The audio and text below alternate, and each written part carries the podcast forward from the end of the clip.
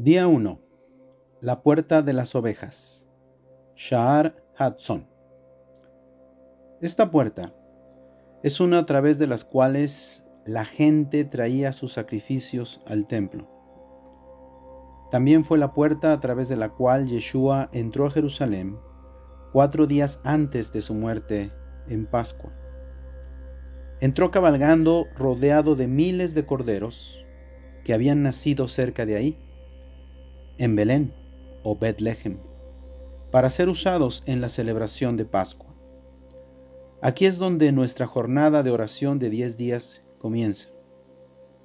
En la misma puerta que Yeshua usó para ser el Cordero de Dios que quita los pecados del mundo. Esta puerta es la entrada ideal para todo el que quiera comenzar su jornada con Dios.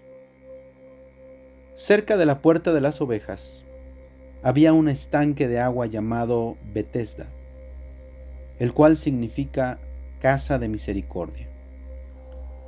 Juan nos dice que el estanque estaba rodeado por cinco pórticos donde había una multitud.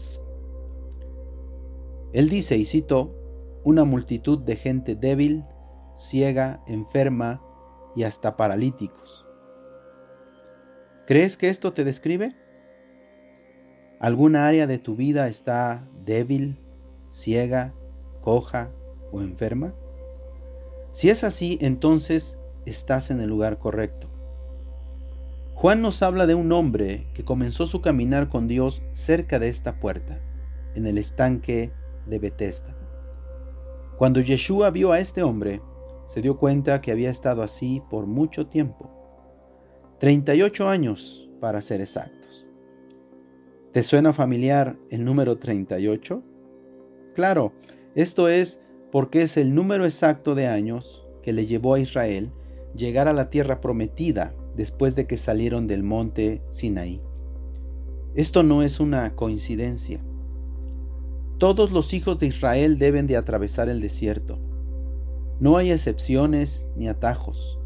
Y por supuesto, a la mayoría no les gusta pasar por ahí. De igual forma, este hombre había estado en su desesperante desierto personal. Había estado ahí por mucho tiempo que hasta ya se había rendido. Pero esto es algo bueno. Ahora, no me malentiendas. No debemos de ser de los que renuncian. La gente de fe no renuncia. Pero aquí estamos hablando de un tipo diferente de renuncia. Es el tipo de renuncia llamado muerte. Todos debemos morir a nosotros mismos, a nuestra propia confianza, a nuestro orgullo y ego, y hacer las cosas a nuestra manera. Esta es una muerte muy dolorosa, pero necesaria. Recuerda, esta es la puerta de las ovejas donde los animales entraban a morir para el sacrificio.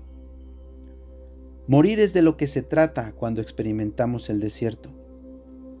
La antigua generación de israelitas que salió de Egipto estaba tan atrapada en su falta de fe que no tenían lo que se necesitaba para entrar y conquistar la tierra prometida. Qué triste, pero la verdad es que lo único que se podía hacer era dejarlos morir en el desierto y permitir que sus hijos, esta nueva vida, crecieran y tomaran su lugar. La nueva generación lograría lo que la primera no pudo.